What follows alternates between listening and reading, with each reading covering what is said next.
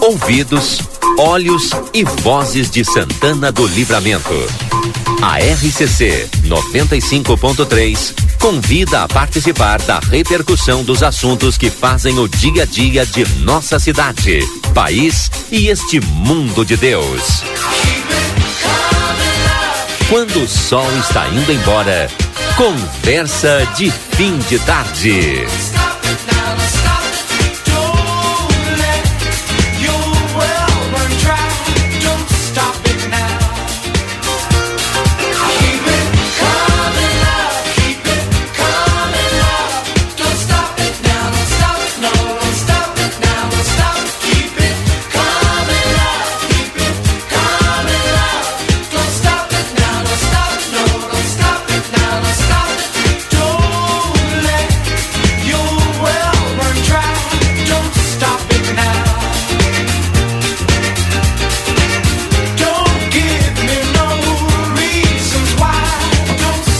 17 horas e 39 minutos, estamos no ar então com o nosso Conversa de Fim de Tarde, já já a previsão do tempo, obrigado Lucas Jardim, já já a Cátia Braga da Metsu Meteorologia trazendo a previsão, porque está enfeiando o tempo para Santana do Livramento. Miguel Pereira, tudo bem Miguel? Boa tarde, Valdinei. Boa tarde, ouvintes da RCC. Satisfação estar aqui contigo. É. é aparentemente vamos ter chuva, Valdinei. Pois é, vai me pegar. De, que de moto vou me molhar, eu acho, né? Eu, ah. tava, eu tava acreditando que não ia chover porque nos últimos dias vão ficar bravos comigo. Que eu disse, eu vou dizer que os, os, os meteorologistas estão tendo uma dificuldade para acertar.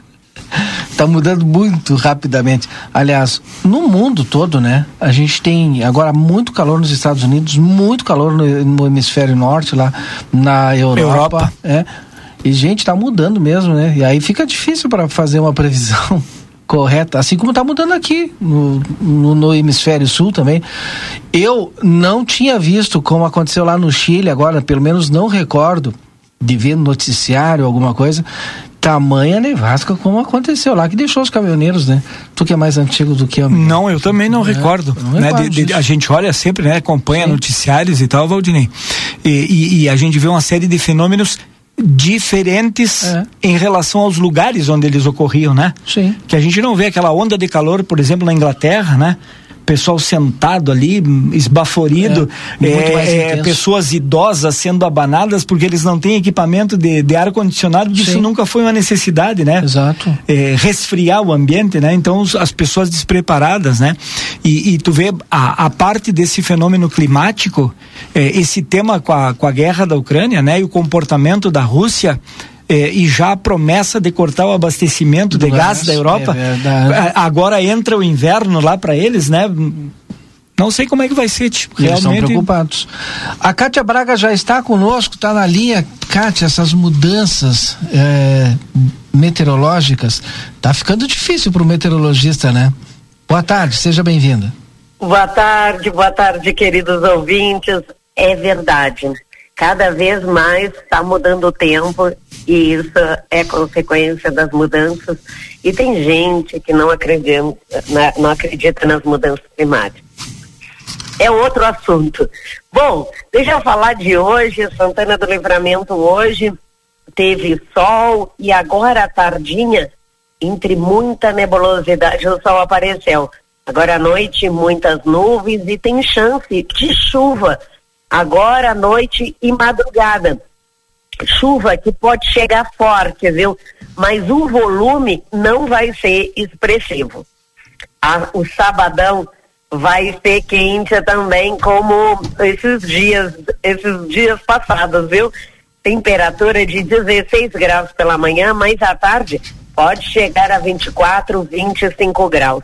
O sol vai aparecer entre nuvens então, não vai ser aquele dia ensolarado porque vai ter muita nebulosidade. Mas o sol aparece e o vento é do quadrante norte, trazendo esse calorzinho. E esse vento, ele vai ser entre fraco a moderado. Olha, a noite de sábado também com temperaturas elevadas, 19 graus.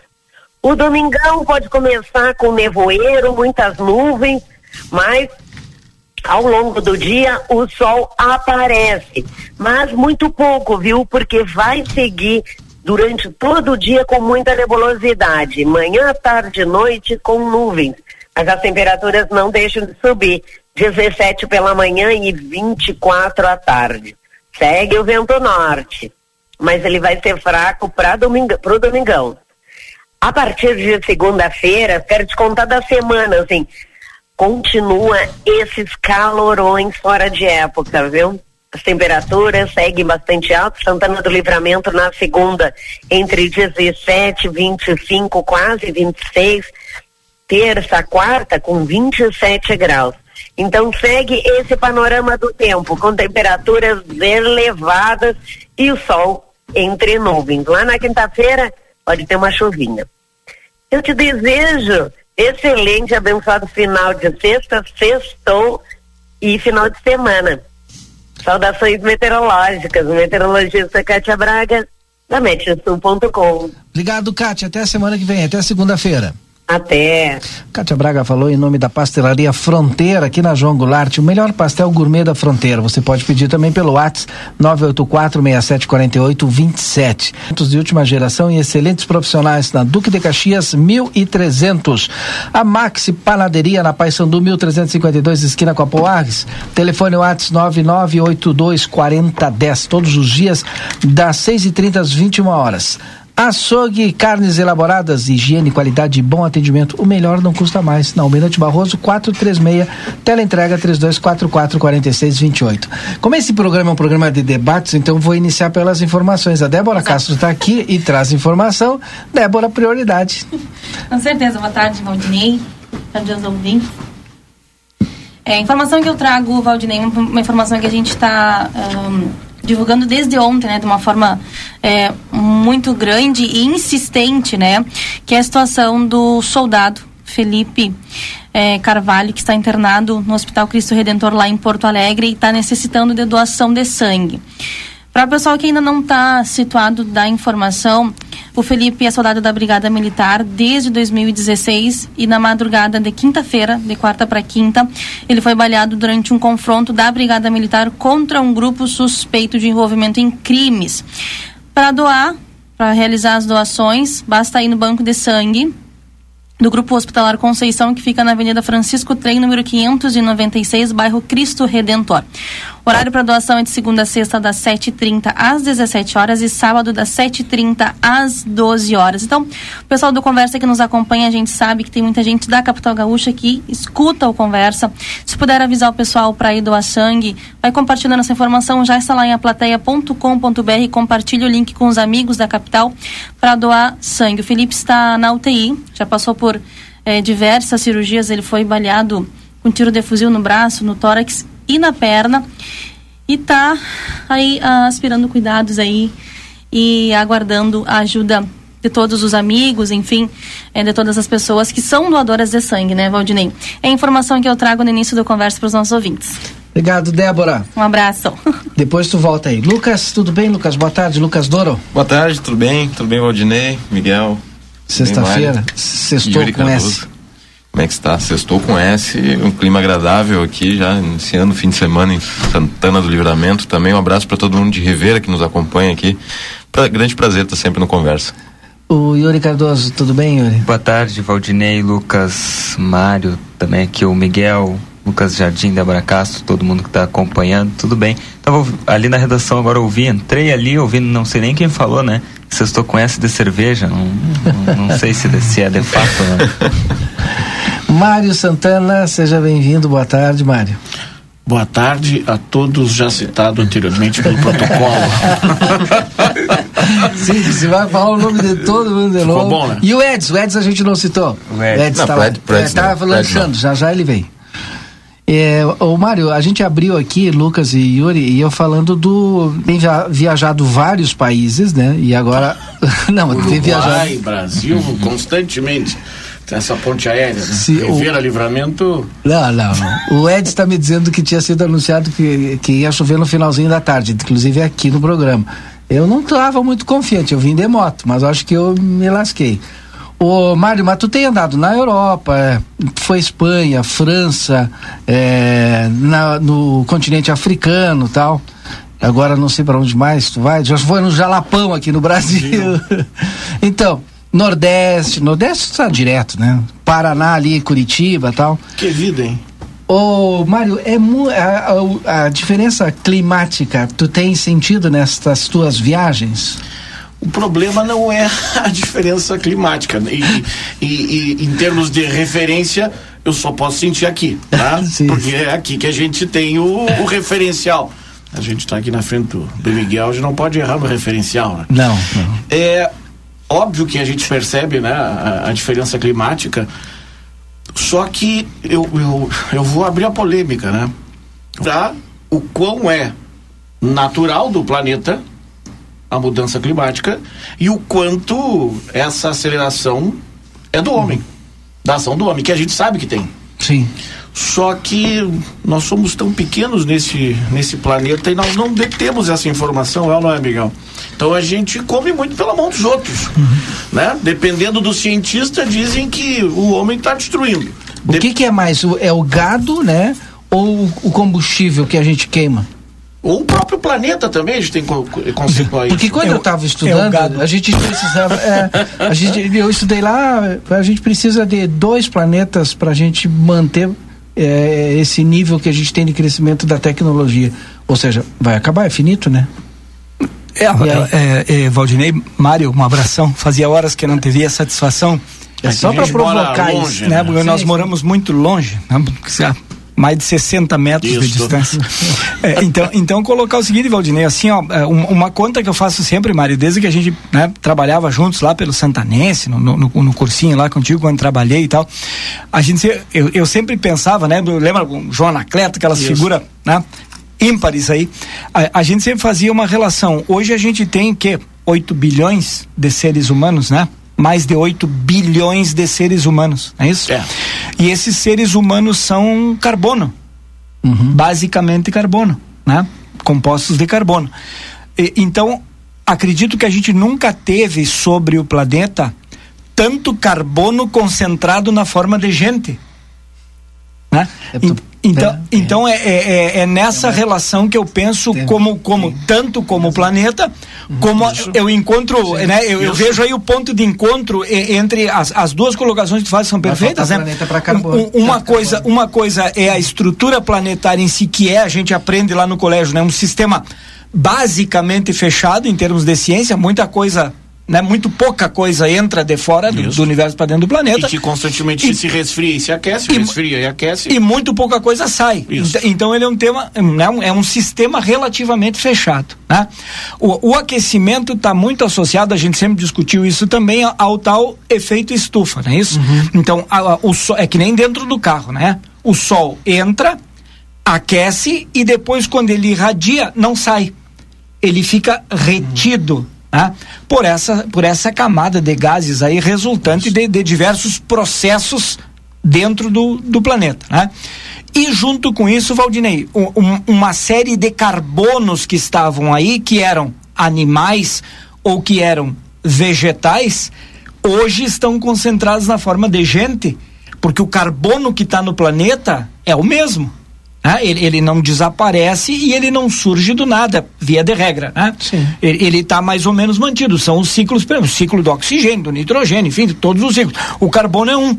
Então o carbono vai se concentrando na forma de gente, que demanda cada vez mais carbono. Uhum né? Uhum. Cada vez demanda mais carbono para concentrar em mais gente. Então, é, essa discussão tem que ser ampla. Eu, eu, eu não consigo e a gente ver. não tem uma alternativa sustentável. Eu não consigo é. ver nesta forma que a, que a, que a discussão é, é conduzida e ela sempre aponta para países em desenvolvimento ou de terceiro mundo terem que refrear o uso das suas reservas. Uhum. Né? Enquanto a gente sabe que os países desenvolvidos estão desenvolvidos porque exauriram as suas até o fim, né? E essa conversa não me serve, porque eu sou terceiro mundista, ou seja, eu estou num país em desenvolvimento. A mim me serve uma conversa mais ampla. Tá? Como é que nós vamos subsidiar programas aí de, de troca de carbono? Como é que nós vamos valorizar né, a manutenção desse carbono na forma de florestas, de árvores, de florestas virgens e tal. Essa discussão precisa ser feita. Ah, eu, eu, eu não vejo é, esse caminho muito claro. E um outro item que queria, como diz o Mário, né, para botar uma pimenta assim, para a gente acelerar a discussão também, é, Valdinei. A gente sempre discutiu, sempre ouvi dizer no, no colégio, no cursinho, nos locais de ciência, na faculdade onde a gente trabalhou, que o grande trocador de oxigênio do planeta é o mar. Ah, as, as algas são as grandes, as maiores, não é a, a, floresta tropical, não é a floresta amazônica. Essa história que a floresta amazônica é o pulmão do mundo depende muito. As árvores novas em crescimento são excelentes Eu trocadoras de oxigênio. aprendendo isso no colégio. Né? Mas as árvores mais velhas, as hum. árvores adultas, são trocadores de oxigênio relativamente razoáveis, trocam oxigênio muito lentamente. Né? O grande oxigenador do planeta é o oceano são as algas que se renovam muito rapidamente e que, né? E hoje a gente tem o oceano é, poluído, a gente tem o oceano atacado, né? Pelo plástico, atacado pela poluição das cidades que é canalizada para os rios e enfim desemboca no mar. Quer dizer, essa é uma outra discussão que a gente precisa ter, né? E daí eu saio ah. do macro Sim. que o Miguel está falando uhum. e, e, entro no que cada ser humano pode fazer. E aí é, é meio, como a gente chama aqui na nossa, na nossa fronteira, moral de cueca, não é? Uhum. Porque é, é, nós tecnicamente, quando eu digo nós, nossa sociedade, eu, eu, me incluo nela. A gente é preocupado com o meio ambiente, a gente é preocupado até o momento que eu preciso de uma tomada para carregar o meu celular. Daí eu não quero saber se foi termoelétrica, hidrelétrica, se eu queimei carvão, se eu queimei madeira, não. Eu, eu só preciso quer, de energia. Eu quero aquilo ali. E se faltar uhum. energia, eu quero culpar alguém. Eu lembro uma vez que, e algumas vezes já aconteceu isso aqui em Santana do Livramento, em, em N governos, que dá algum problema com lixo, dois, três dias se recolher lixo, a cidade é parece que vai entrar no caos, as pessoas colocam o lixo na frente da prefeitura, legítimo, eu uhum. acho que a forma de protesto é legítima, mas é pra gente ver que esse lixo, ele está indo para onde? As pessoas simplesmente pensam que está indo para um lugar mágico, todo o lixo que tu produz. Então, o que que eu posso fazer? Será que a sociedade de hoje, Miguel, está disposta? Não, vamos ter um celular por família. Será? Porque a, a, a demanda de energia, com menos seres humanos que nós tínhamos há 30 anos, e com menos é, proporção de energia gerada por ser humano, porque eu, quando eu era adolescente, eu precisava talvez de uma tomada no meu quarto. É ou não é? Sim. Eu não tinha praticamente nada no quarto, a gente lia um jornal, a gente Chu lia um livro. Chuveiros de 3.500 watts. watts. Hoje, hoje... 5.500 um, no mínimo. Hoje um adolescente, ele tem um computador, um videogame, uma televisão LED, é, um ou dois celulares. Isso quer dizer, esse mesmo ser humano, ele demanda uma quantidade de energia que a produção de energia também afeta essa uhum. constituição planetária. Porque nós precisamos cada vez mais energia, quanto mais energia tu faz, quanto mais hidrelétricas tu, tu faz, e sem sombra de dúvida, a hidrelétrica, apesar de ser é, considerada limpa porque é renovável, ela agride o meio ambiente na inundação, porque elas são grandes áreas que vão ser inundadas, mas ainda é a melhor as pessoas falam da eólica, mas a eólica, para se transformar numa realidade efetiva de, de energia para todo o planeta, está engatinhando. E toda essa energia é cara, então, quando tem problema de energia, o que, que a gente faz? Queima combustível uhum. fóssil. Então, a sociedade está realmente preocupada com isso ou é só um discurso da internet? Vamos salvar o planeta? Eu concordo com o Miguel. É muito fácil falar que nós temos que preservar, enquanto todos os países europeus e, e, e, os Estados Unidos praticamente, e a China também, consomem, tanto que tem cidades chinesas que chega um horário que dá o, o, o alerta vermelho, que olha, tem que parar de produzir um pouco, porque não dá mais para respirar esse ar. Que horror. E aí? É. E a gente reclama dos chineses, né? É porque a, e a gente consome, consome tudo. E agora a gente consome direto dos chineses. Uhum. A gente não consome nem mais na loja. E, e agora os chineses produzem energia para vender para nós no Brasil. Aí. Tá? Então, quer dizer, eh, quando é que nós vamos começar uma discussão mais séria sobre isso, Valdinei? Tá? De, desde esse eu aspecto, vejo, desde esse aspecto nenhuma, que, assim, que, o, que o Mário coloca do, do, a, a, nível micro, né, da produção de lixo, por exemplo, é, livramento com 47 toneladas diárias de lixo. Né? 47 toneladas dia de lixo. Né? Com 9 milhões num contrato anual né? de recolhimento, transbordo e disposição final no aterro sanitário lá em Candiota. Uhum. Né? Quer dizer, é, pensa um pouco. Transportar lixo de livramento até Candiota diariamente para depositar num aterro sanitário. Né? Então, assim, ó, nada disso é sustentável. Ah, estamos retirando o lixo aqui de livramento, correto? Totalmente misturado, não há nenhuma separação. Ah, nós entregamos lá no aterro sanitário, gastamos 400, 400 tantos reais por tonelada, todo esse processo. Ah, e quanto combustível se gasta nessa operação, que é combustível fóssil? Não há uma discussão é, com relação à realidade ambiental séria, né, Valdir? O que, que, a gente não precisa fazer para mudar isso, para iniciar? Porque eu não vejo perspectiva nenhuma assim local, aqui no nosso, no micro aqui, como a questão do lixo, por exemplo. E todo mundo sabe que tem que fazer, mas por que que não fazem? Eu, eu vou te dizer o seguinte, é, essa discussão, cada um pode fazer o, o seu e esse resultado individual ele se transforma na coletividade, óbvio. Mas o ser humano, ele por si só, ele é indomável o ser humano por si só ele é rebelde. As nossas diferenças entre valores morais e éticas estão cada vez mais distantes. Então o ser humano sabe que não pode depositar o óleo de cozinha no ralo da cozinha, Mas porque faz. aquele litro de óleo vai contaminar milhares e milhares e milhares de litros do nosso lençol, lençol freático, do nossos, uhum. dos nossos mananciais, enfim. Mas assim mesmo, as pessoas, quando estão com as luzes apagadas, depositam. As pessoas em livramento, por exemplo, depositam o lixo seis, sete, oito horas antes da passagem do caminhão do lixo, podendo se organizar e colocar 15 minutos antes. Aí vem a chuva, alaga. Então, nós temos uma grande diferença entre os nossos valores morais e a nossa ética, que é a reflexão sobre esses valores morais. Então, individualmente, cada um vai ter que olhar para si.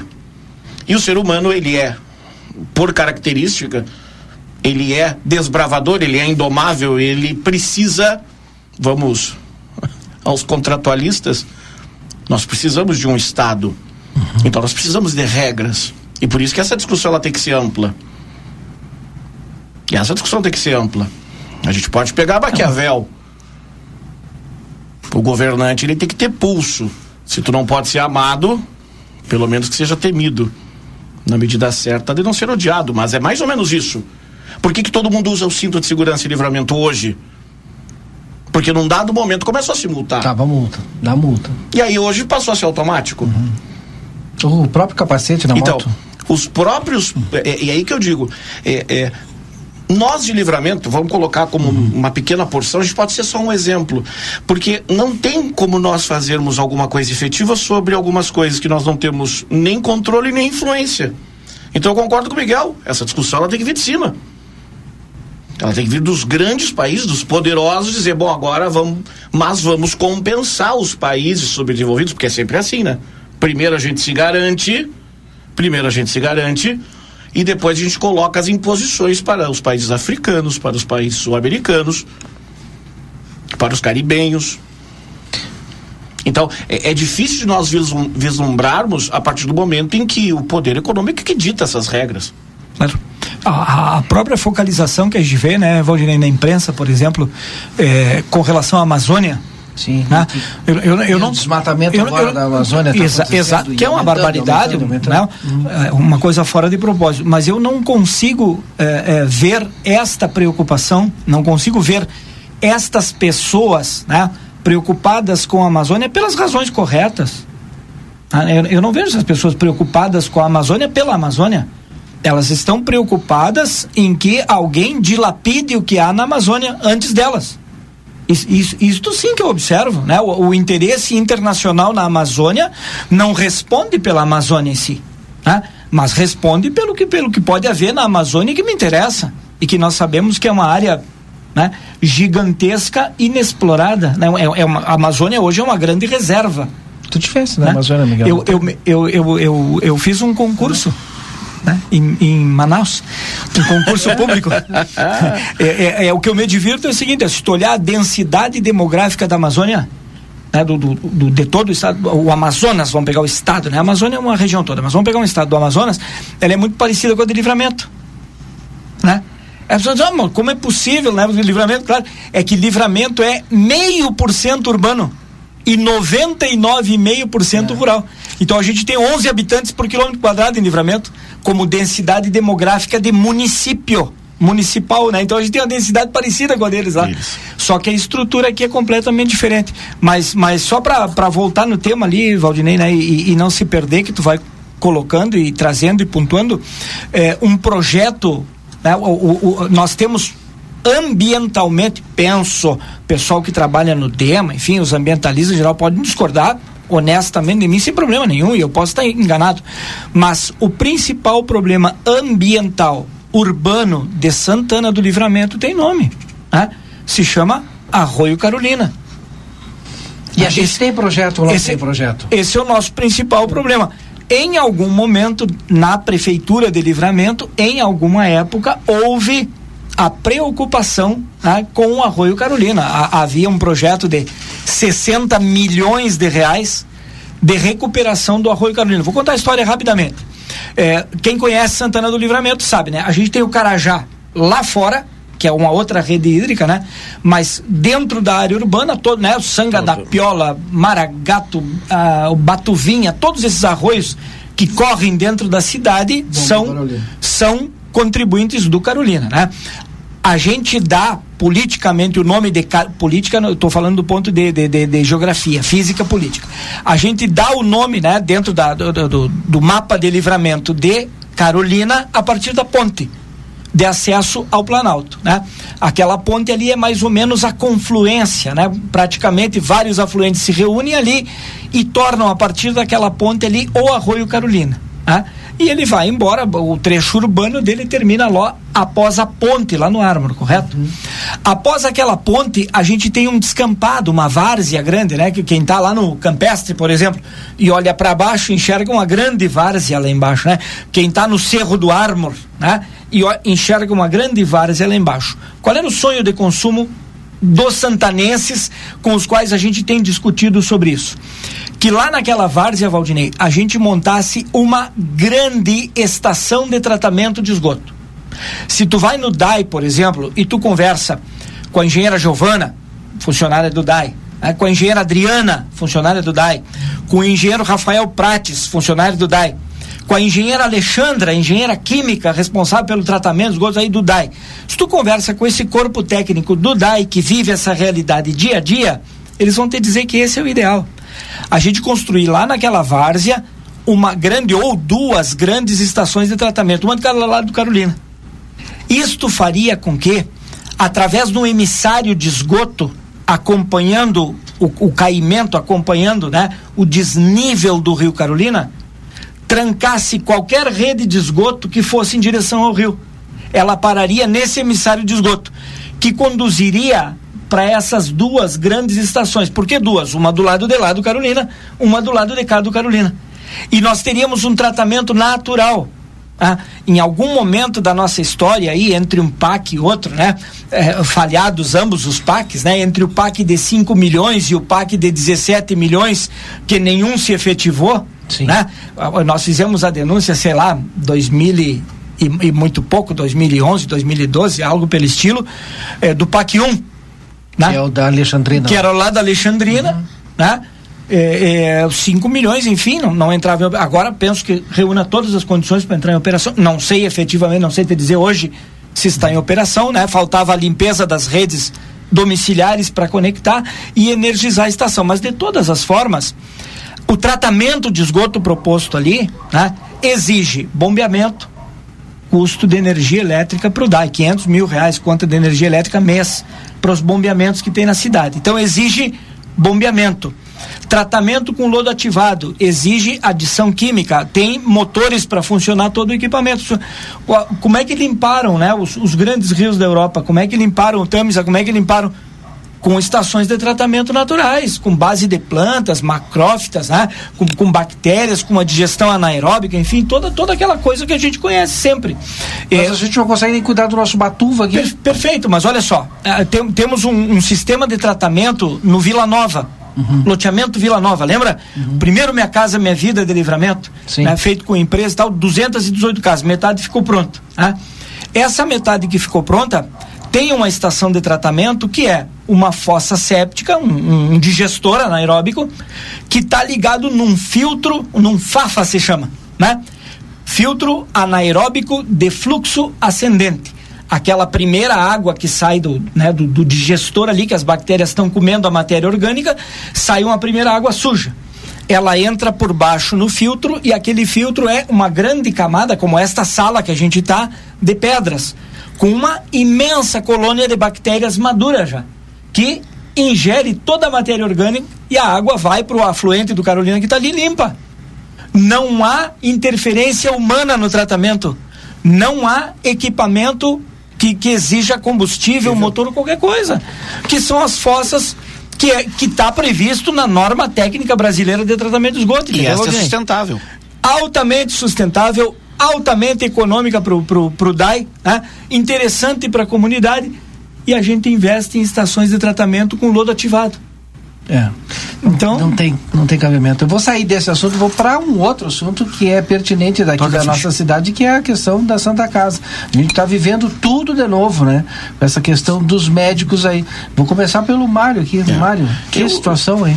Eu, eu, eu, aí eu vou dizer que o problema da Santa Casa é um problema de praticamente é, é, todas as instituições de saúde do país.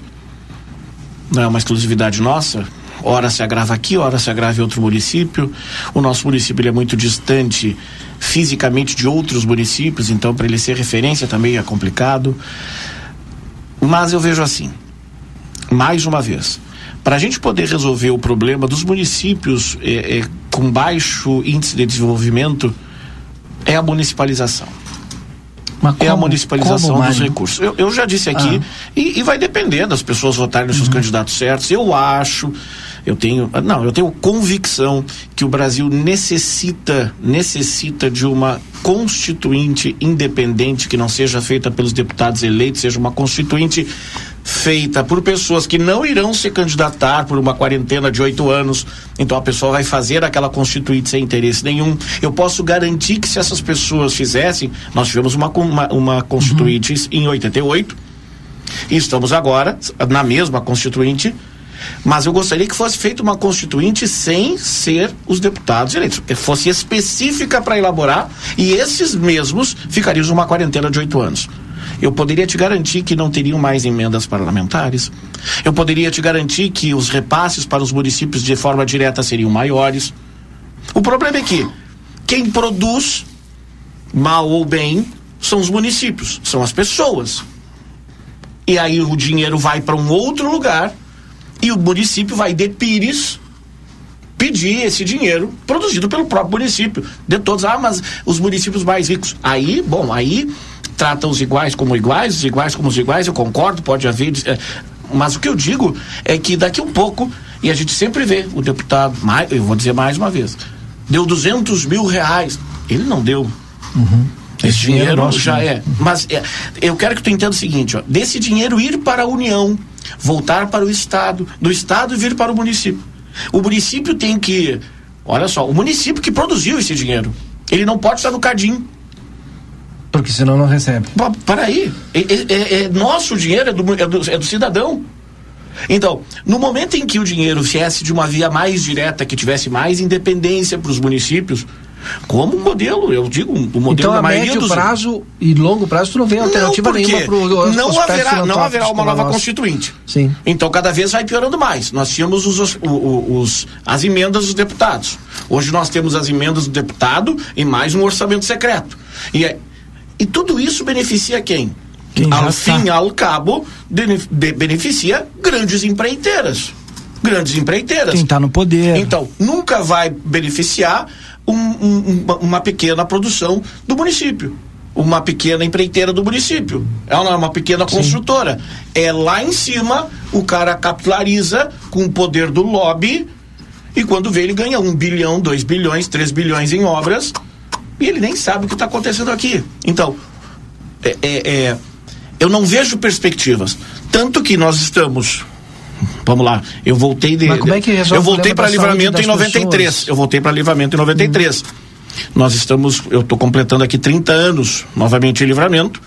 E nós continuamos falando sobre Santa Casa. Nós continuamos falando sobre Batuva, nós continuamos falando sobre esgoto. A gente, a gente continua, a gente não consegue vencer as pautas mínimas. E, e, e olha só, eu já estive no governo, outros já estiveram no governo. Não é essa a questão. A questão é que essa solução, se não houver uma injeção massiva de dinheiro ou se mudar a estrutura de participação, não vai ter solução.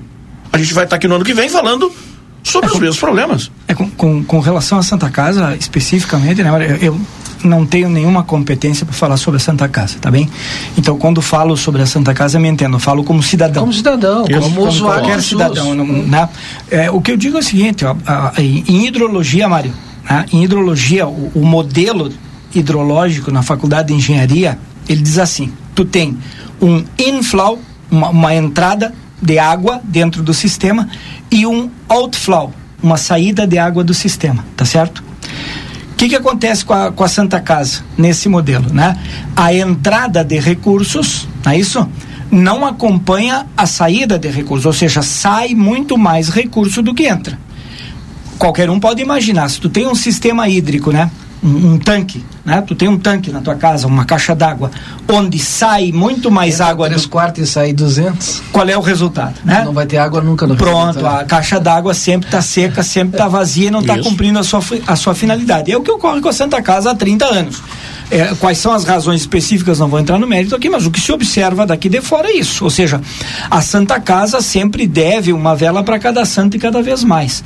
Ela tem dificuldade com os fornecedores, ela tem dificuldade com os dois grupos de funcionários que ela tem, né? Os médicos como, como um grupo diferenciado, diferido de funcionários e todo o resto do, do corpo técnico de trabalhadores da Santa Casa, ela tem dificuldade de manter, né, com seus fornecedores, enfim, eh, e mais, né, e isto acaba inevitavelmente fazendo com que a prestação de serviço para a comunidade né, fique né, muito embora eu, eu conheça nesses meus 50 anos de vida N histórias né, de pessoas trabalhadoras da Santa Casa, entre médicos, enfermeiros, ou enfim, que fizeram o seu serviço de maneira extremamente digna. Né? Eu tenho primos, eu tenho tios, eu tenho tias, funcionários, enfermeiros da Santa Casa.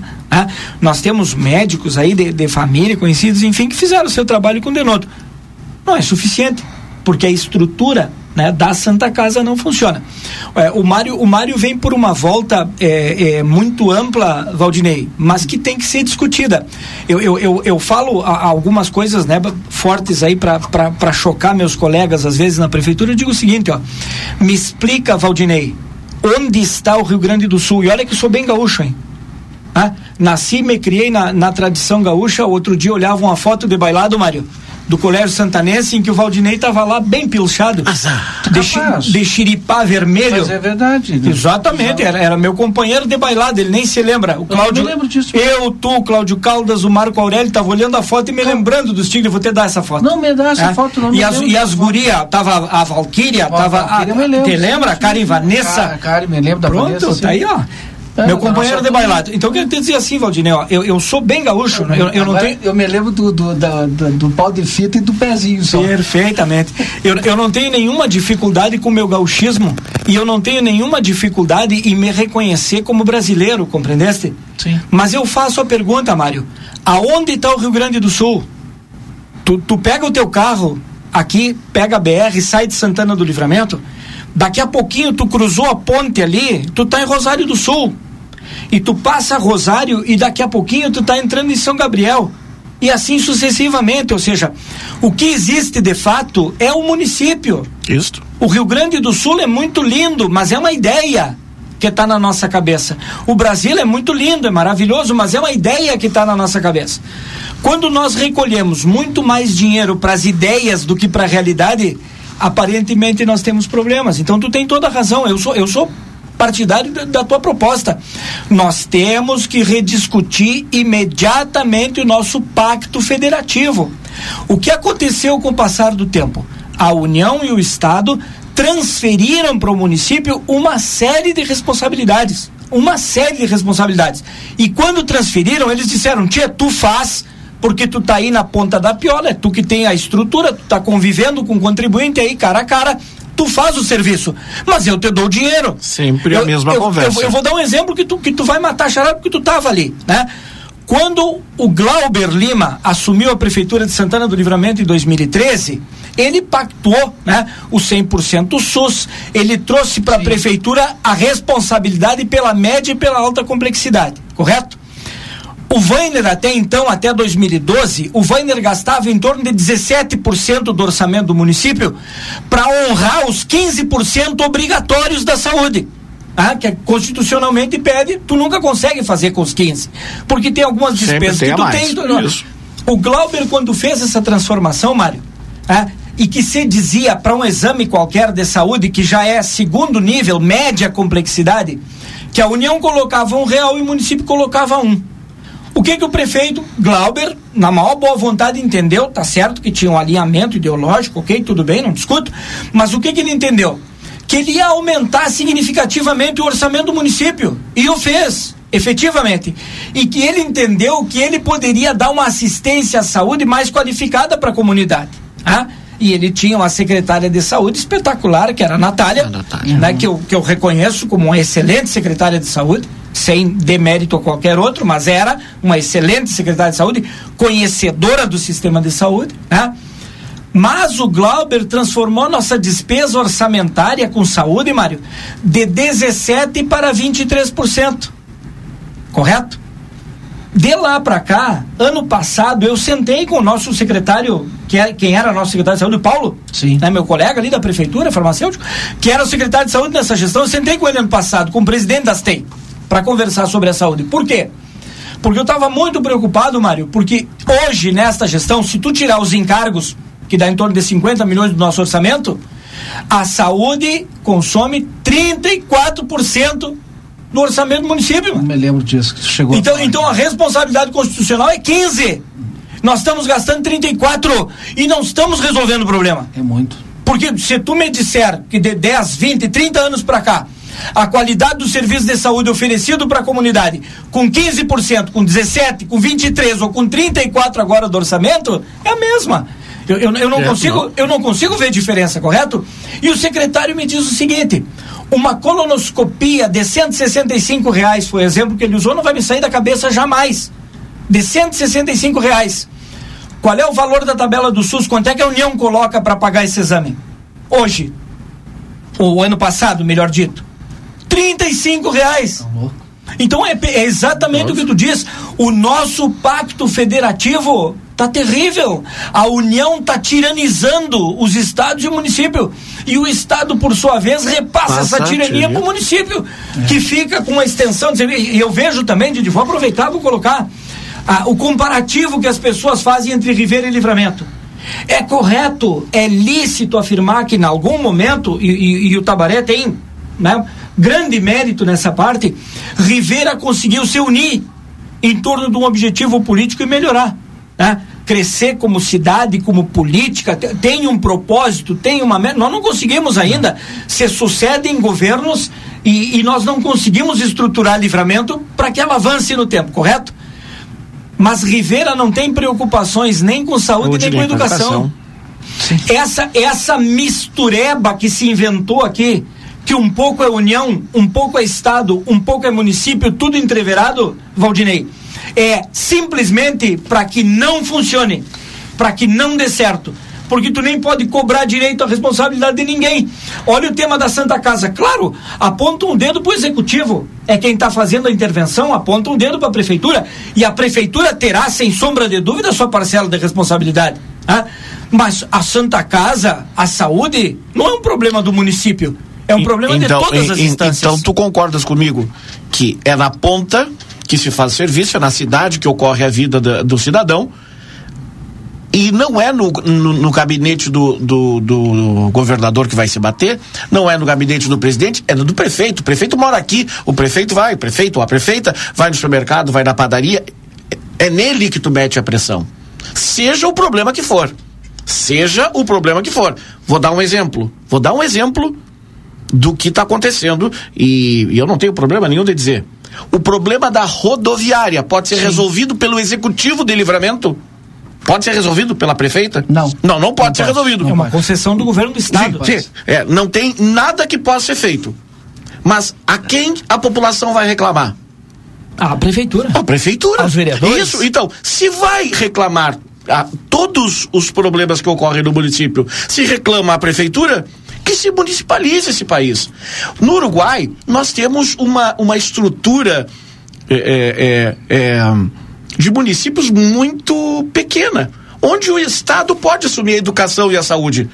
No Brasil, com mais de 5 mil municípios, não, o- a União não tem condições de fazer isso. A União não tem condições. Então, nós temos que pegar um modelo diferente. O Uruguai consegue fazer esse modelo por ser um país com- que é a grande A- Porto a Alegre. grande Porto Alegre, com a população grande Porto Alegre. Menor que a grande Porto Alegre. Menor que a grande Porto Alegre. É. Então, eu pego o exemplo dos Estados Unidos, onde tudo é decidido na cidade.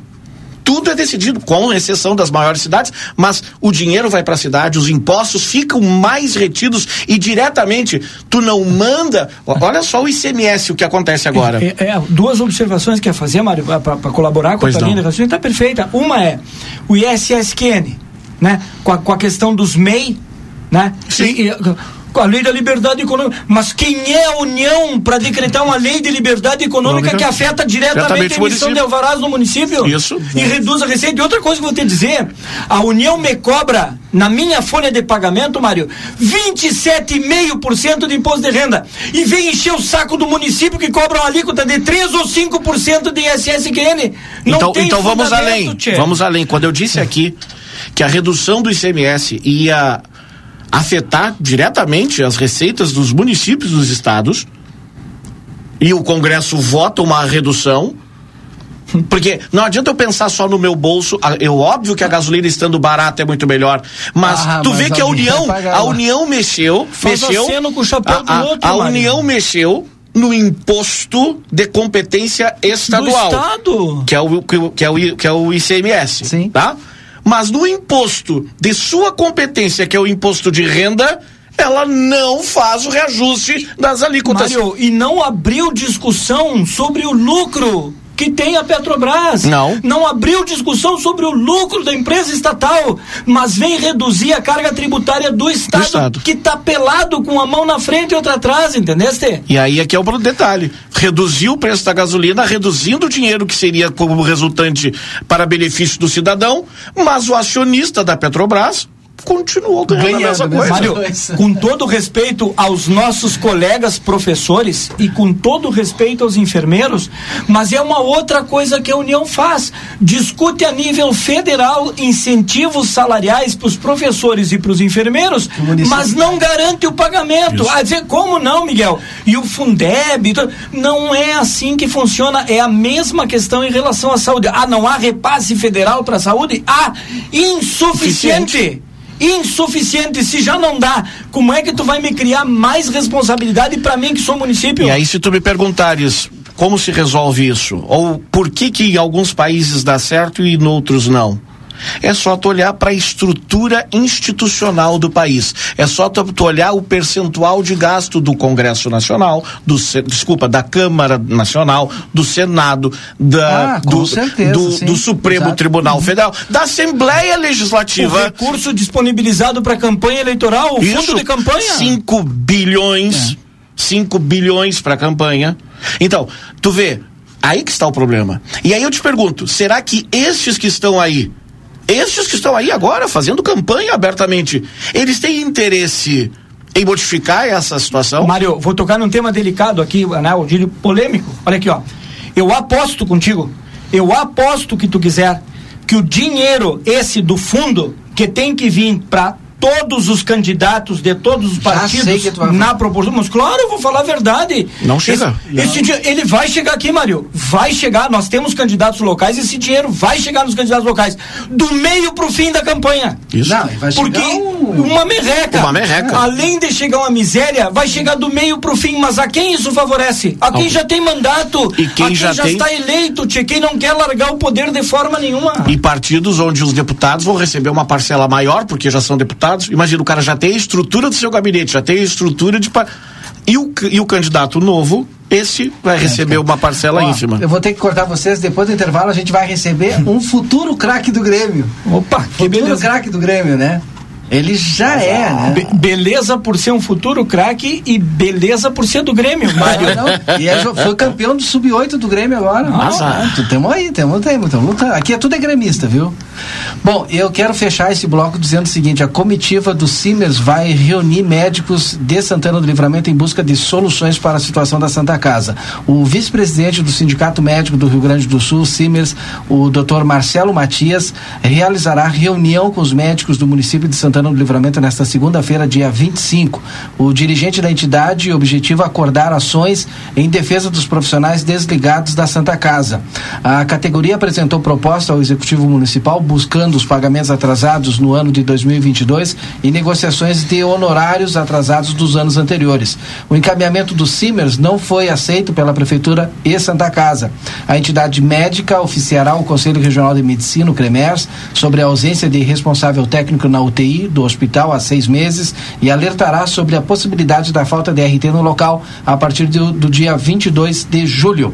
Marcelo Matias também pretende se reunir com autoridades, ressaltando a disponibilidade de negociação e diálogo com as autoridades locais e gestão municipal, a fim de buscar alternativas viáveis, viáveis que possibilitem a valorização e respeito aos profissionais e principalmente a assistência à população. Segunda-feira, nós vamos, eh, vamos fazer a cobertura, obviamente, e, também estaremos com a presença do vice-presidente do Simers aqui no Conversa de Fim de Tarde na segunda-feira. Esse jogador que eu falei, o Sub-8, é o João Antônio Sagreira. Esse é o cara, futuro aí atleta do Grêmio. Tomara, né? Que fique no Grêmio também. Depois do intervalo, a gente volta.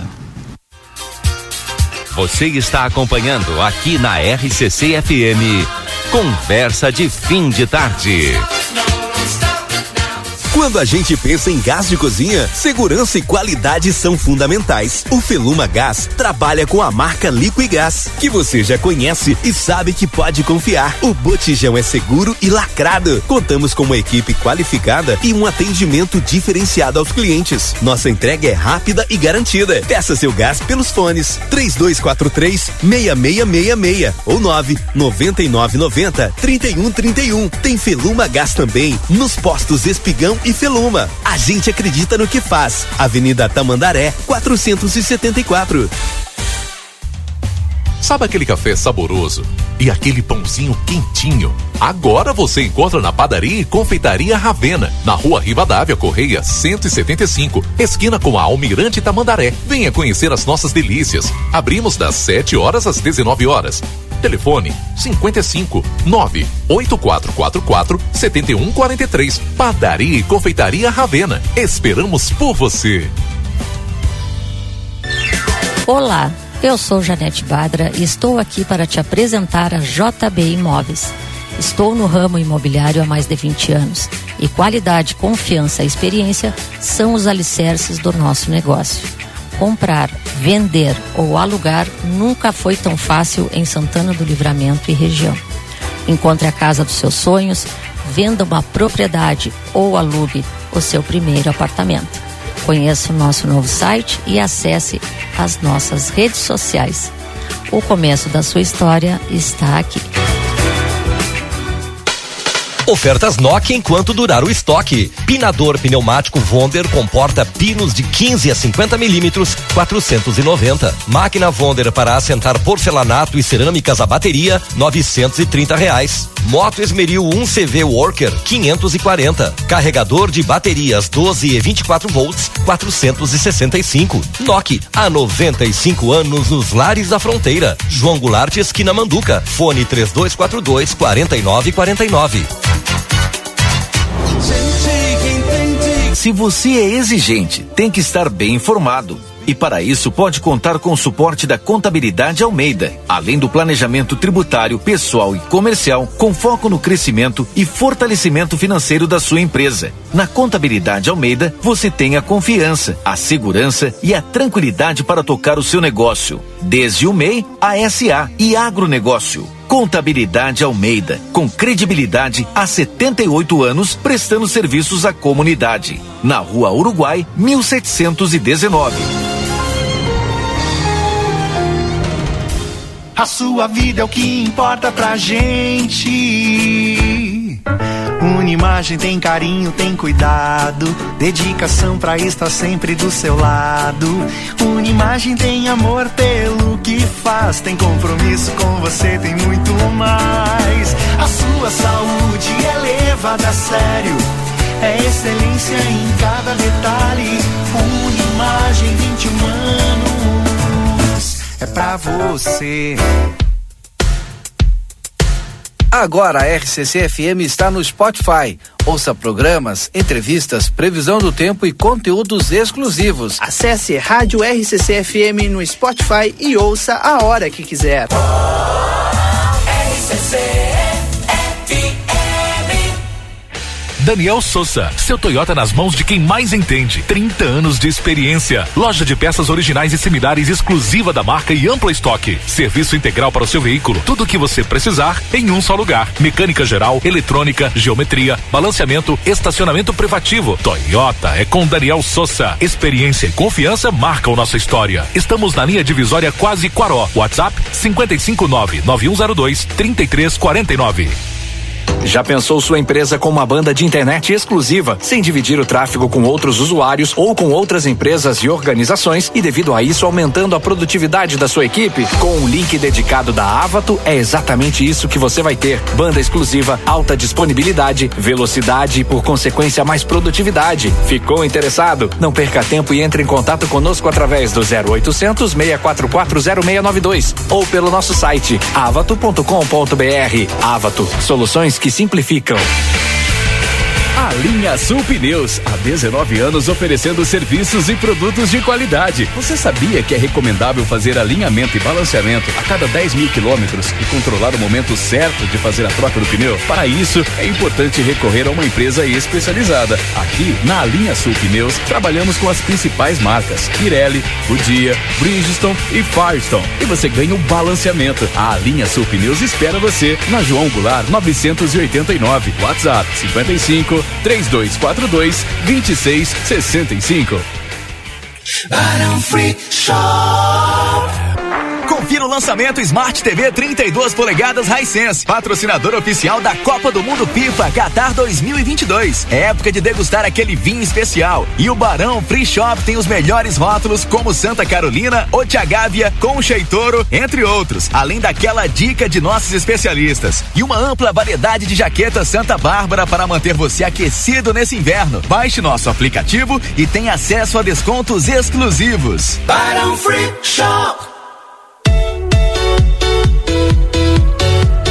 Chegou em Livramento a Bamelo, uma loja completa com alimentos especiais e deliciosos para pessoas com restrições alimentares e também com muitas guloseimas. Produtos sem glúten, sem lactose, sem açúcar, integrais, orgânicos, veganos, balas, doces e bolos. Tudo isso com preço super especial de inauguração e com uma ampla variedade. Você encontra aqui na Bamelo. Riva Dávia Correia, número 379. Telefone 3621 4383. Quer lucrar mais no digital, mas não sabe por onde começar? Com o Kiss Que Vendedor Eu Sou, você responde algumas perguntas e descobre se é iniciante ou expert. E o melhor, receba dicas específicas para colocar em prática e aumentar os seus resultados. Pronto para vender muito pelo aplicativo? Acesse sebrae-rs.com.br barra vendedor e faça o seu diagnóstico. Mês de julho, mês de aniversário de nosso município, quem ganha o presente é a comunidade. A Ótica Foco, com o apoio das associações tradicionalistas e dos artistas e fazedores de cultura de Santana do Livramento, estará realizando uma grande promoção. O cliente que fizer óculos na Foco ganhará armação totalmente grátis e ainda descontos incríveis nas lentes. Em troca, contribuirá com 2 quilos de alimentos não perecíveis, que as associações entregarão para famílias carentes do nosso município. A Ótica Foco fica ali na sexta quadra da Andradas, número 564. Para maiores informações, ligue 3242 2044 e falem com a Andra ou Verônica. Santana do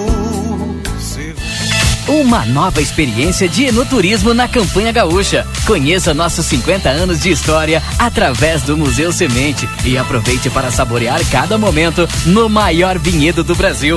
Afinal, o que conta mesmo é o que guardamos no coração e não na adega. Venha nos visitar. Almaden, deguste a vida. www.almaden.com.br Estamos apresentando Conversa de Fim de Tarde.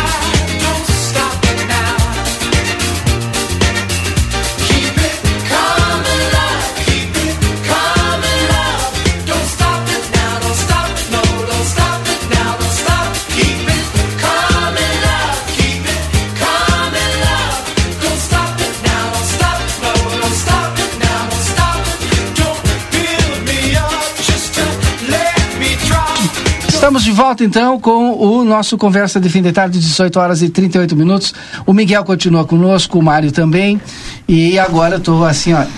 Olha, fiquei muito feliz é, em receber os meus amigos aqui de. É, não vou dizer mais de 20 anos. mais, é, não dá para dizer a data, senão a gente acaba entregando o jogo, né? Não dá, né, Valdinei? Não dá. A Kari e o Renato Sagreira, eh, jornalistas, mas eu fiquei mais feliz ainda porque trouxeram o João Antônio Sagreira, gurizinho deles, que é atleta sub-9 sub da Escola do Grêmio Zona Norte, né? Baita gremista, futuro atleta do Grêmio. Bota o fone aqui, ó. Pra, gente, pra te escutar aí. Daqui a pouco tu vai falar para nós da tua rotina lá no Grêmio, como é que é. Tudo bem contigo? Uhum. Seja bem-vindo. Eles já estão aqui há alguns dias na cidade, né? É, estamos, estamos aqui, Valdinei, há dois dias aí. Te uh, apresenta primeiro, Renato, aí, ah, Renato Sagreira. Eu sou amigo do Valdinei, de longa data, é isso que vale. É, e do Camal, e do Camalzinho, Camal Badra também, que é um parceiro desde a época em que eu atuava no Tribunal Regional Eleitoral aí, com grandes parcerias.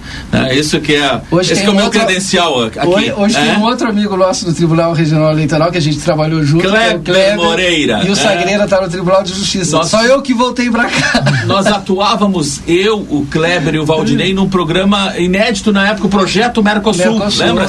Na é, saudosa Rádio Guaíba, na época da empresa jornalística Calda Júnior, nós tínhamos o Projeto Mercosul, que era um programa pioneiro para tratar da, É. das questões do Cone Sul, que ia ao ar sábados pela manhã.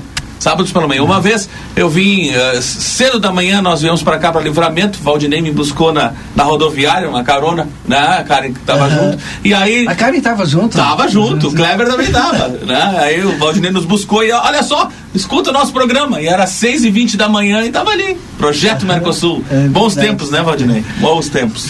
Mas enfim, e, e hoje a satisfação é enorme, né? O Renato vem com o filho dele aqui e me disse que é craque, que é boleiro. Mas tu joga, tu, eu já sei que tu fosse destaque com 5, no sub-5 e sub-7, né? Tu joga desde que idade? Desde os quatro anos. Capaz, como é que tu foi parar lá no, no Grêmio? Eu comecei no. ah, ah, eu tinha uma bola de pano Aham. Você E tava eu- tudo em casa, garanto.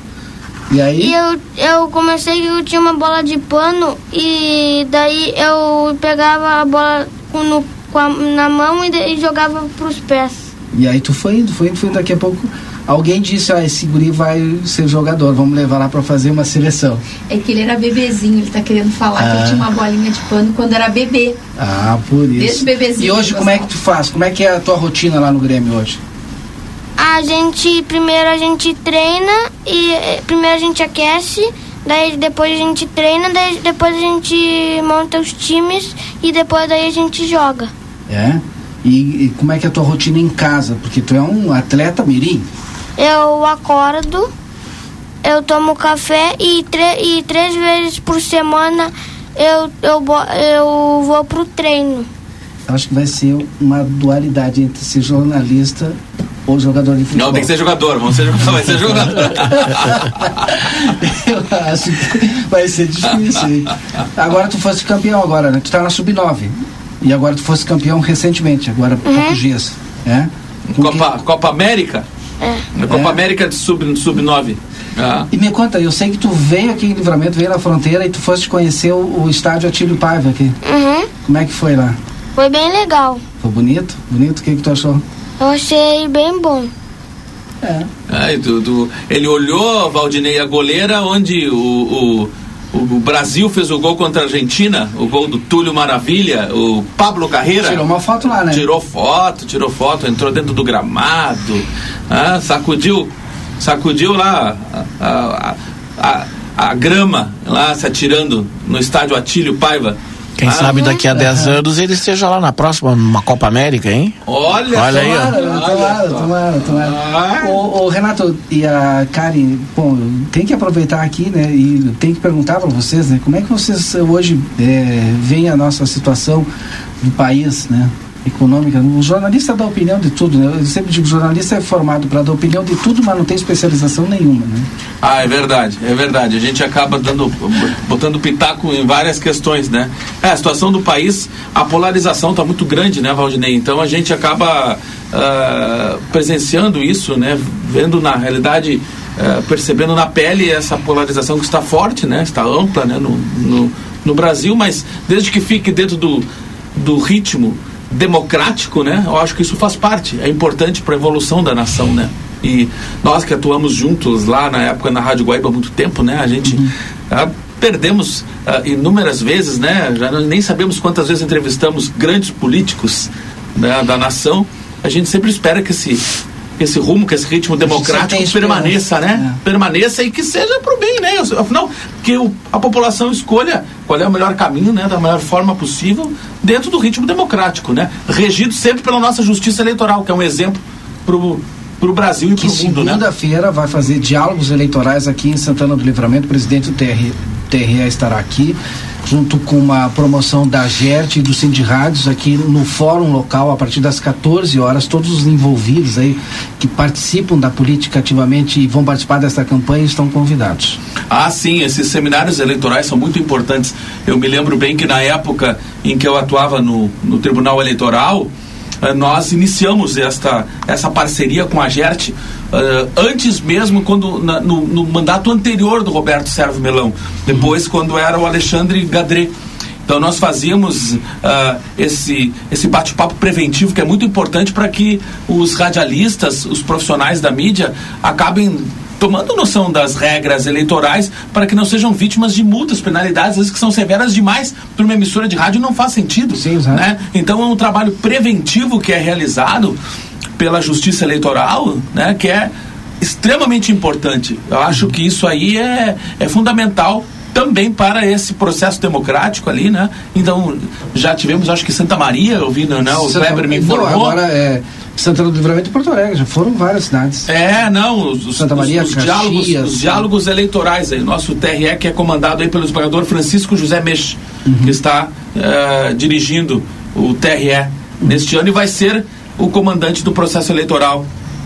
O, eu tô louco pra perguntar pro Renato se ele não tá com saudade de voltar pro microfone. né? Ah, microfone é uma cachaça, apesar que eu não bebo, né? Eu não bebo, mas é o termo que se fala, né? O microfone é uma cachaça.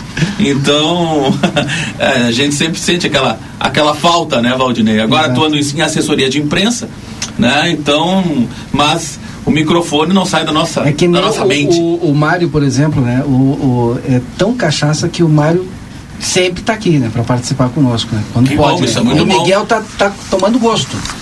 Que o Miguel hoje, assim, tomou conta do Eu programa. venho uma vez por mês. E o Miguel hoje eu acho que. Tomou conta. Vai, eu acho que agora. É. Agora eu acho que ele tomou gosto de vez, né? Essa, é, a, a AGERT convidou também né, é, os, os partidos políticos, né? Sim, sim. As, as, as presidências, as representações políticas também para que se adiante, né? Nessa época de pré-campanha, é, o, o que é permitido, o que não é permitido em termos de mídias, né, o que se pode fazer em termos de imprensa e mídias, enfim. Né, nós, nós vamos E estar sabe lá por que, é tão importante? Porque a cada dois anos no Brasil a gente tem eleição e a, e a alteração da legislação é quase tem a, quase a mesma frequência das eleições. E aí tu tem que estar sempre se Exatamente. atualizando daquilo que pode e que não pode. Exatamente. É, e, e, e com aquela questão toda envolvendo, né? muitas vezes algumas regras são modificadas aos 45 do segundo tempo, na linguagem popular falando, né? Então, aí para que o, o radialista, o jornalista tome conhecimento, nada melhor do que um seminário como este que é promovido pela Justiça Eleitoral, né? É Então, verdade, né? então acho muito importante essa ideia aí. E quando o Kleber me falou que estavam que estavam expandindo, eu digo ótimo, excelente. Minha opinião é essa. É, e tomara que continue. O Mário, a gente tem ainda 13 minutos, o Mário e o Miguel, né? E o Sagreira, vou aproveitar aqui para participar do nosso programa. O nosso programa é assim, Sagreira, ele não tem pauta, ele é sem pauta. Ótimo. E aí cada um traz, às vezes, um- uma pauta e a gente aborda aqui, cada um dá a sua opinião e tal. E hoje eu não perguntei, mas o Mário sempre traz uma pauta nova. O Mário hoje é o cara das mídias digitais, né? Olha, eu acho que o que ontem já criou um, um rebuliço foi a secretária da Fazenda anunciar que em cinco dias sai o cronograma do concurso para inspetor tributário, que é o grande, né, o xodó aí dos concurseiros. E ela disse que daqui a cinco dias Exato. sai esse concurso. E eu, e eu aí já faço um, um elogio à secretária da Fazenda, porque ela está com um pensamento futuro, né? Não é no imediatismo. Eu acho que a gestão se faz assim também. Ela sabe que eh, eh, ampliar a, a- a- arrecadação, a qualificação dessa arrecadação depende em grande parte dos inspetores tributários. Eu acho que é, eu acho que quanto tempo não temos concurso para inspetor tributário? É, Tem dois hoje, né? Eu tô há 18 anos ali, É, não, não recordo. Então, vê só que é uma, uma, uma- é uma quebra aí de paradigma da- no nível de concurso da secretaria. Então, eu coloco isso já parabenizando também a, a, a secretária da Fazenda nesse aspecto. E né? E a gente vê aí a nível nacional, aproveitando que se falou de, de eleições, eh, a- o lançamento da candidatura dos, dos candidatos, que está acontecendo agora nessa semana, e a gente já percebe, praticamente há dois meses da eleição, né, Miguel, um, um- um- um cenário muito estático já há um bom tempo, e não se vê uma perspectiva que haja alguma alternância né, de, um, de um provável segundo turno. Né? Eh, o, o- o candidato que encontra-se em terceiro lugar não consegue né, deslanchar. deslanchar. A, a própria candidata Simone Tebet, que está também tentando ser uma segunda, uma, a terceira via, encontra resistências dentro do próprio MDB. Então, praticamente, essa eleição já é uma eleição de segundo turno num primeiro turno, porque a, a eleição ela vai ficar concentrada entre o presidente Jair Bolsonaro e o ex-presidente Lula. E vejo que vai ser isso. E, e concordo contigo. Tomara que as pessoas participem do debate, mas que mantenham os ânimos, que é- a política é a construção. Ela não pode ser o, o final, né? Ela é a construção. Então que o debate ele seja limpo, que seja eh, respeitoso e que as pessoas imaginem que o tom com o qual elas devem participar do processo é o mesmo tom com o qual elas gostariam de ser escutadas e serem, bom, enfim, respeitadas. É isso que eu espero desse processo eleitoral. Por isso vai ser importante amanhã, inclusive, participação nos diálogos, da segunda dos diálogos eleitorais. Miguel. Didio, é um- um- uma grande satisfação receber aí teus teus confrades, né? É, e, e a gente que é gremista, né? Vendo um, um talento novo despontando ainda, né? dentro do Grêmio. Ah, e, e campeão, né? Tipo, melhor ainda, mais satisfeito a gente fica, né? Um abração, que a tua carreira seja longa e promissora e que a gente possa te ver fazendo muito gol aí, né? assistindo tu jogar um futebol bacana, bonito, né? e gauchão, a- acima de tudo, ou seja, também com raça, né? Com, com categoria, mas também com, com raça, com Então, vibração. há- há uma castelhana, então. Ah, ah, então, ó, isso aí. nu- nunca, nunca faz mal a ninguém, né? Com talento, mas, Alma mas, mas com me alma. perguntou se o Hugo de Leão ainda morava aqui, mora aqui ainda, né? Sim. Né? Aham. É, é, e, e, Valdinei, queria aproveitar o, teu, o, o, o, nosso espaço aqui na RCC, né? Te colocar o seguinte: tu sabes que eu presido a, a Associação dos uhum. Técnicos do Município, servidores técnicos do município, né?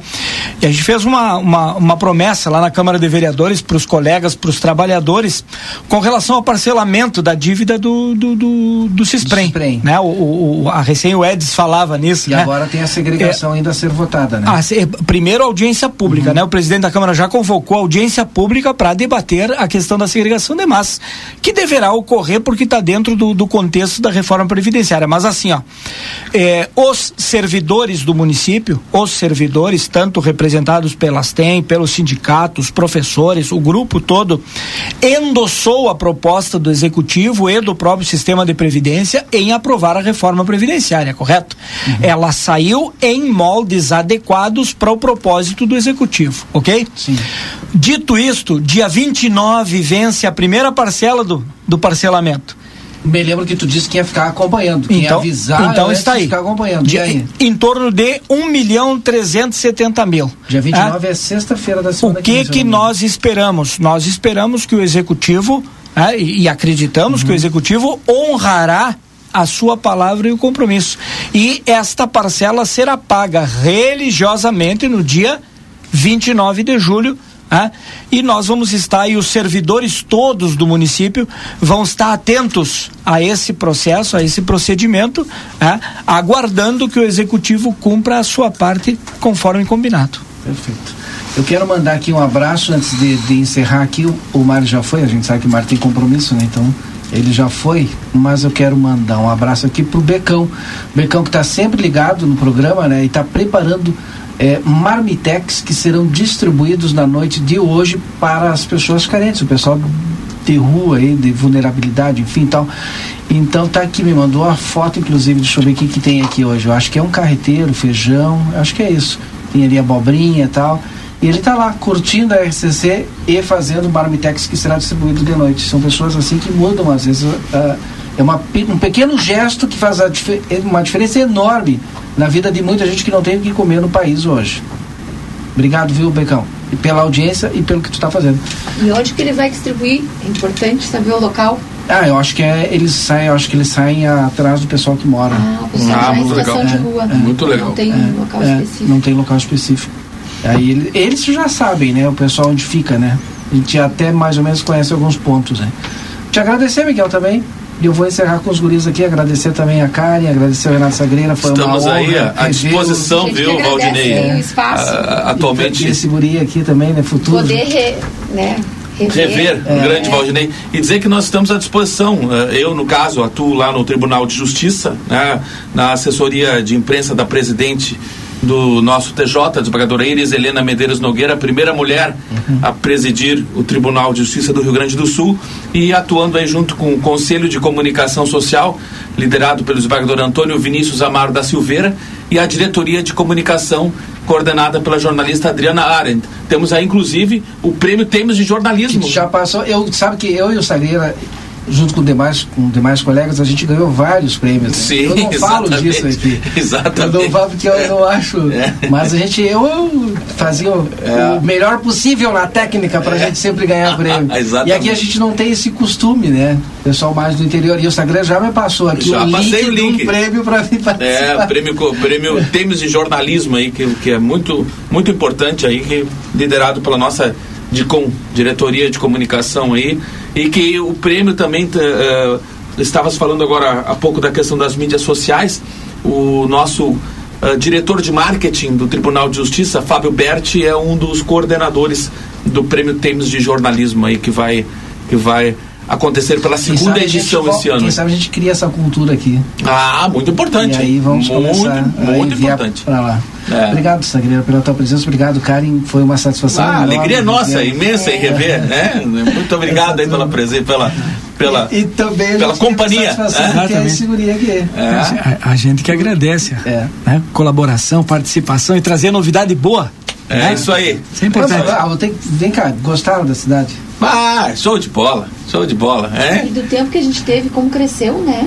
muito, muito, muito. Da última vez que eu vim, eu estive contigo, é, olha, é, cresceu muito. A gente, nós ficamos impressionados. É. Impressionados. Até o número de lojas, eu acho que triplicou. Não, não, aumentou muito, muito, muito. As, todas as redes, as grandes redes, tem hoje aqui naquela época não tinha.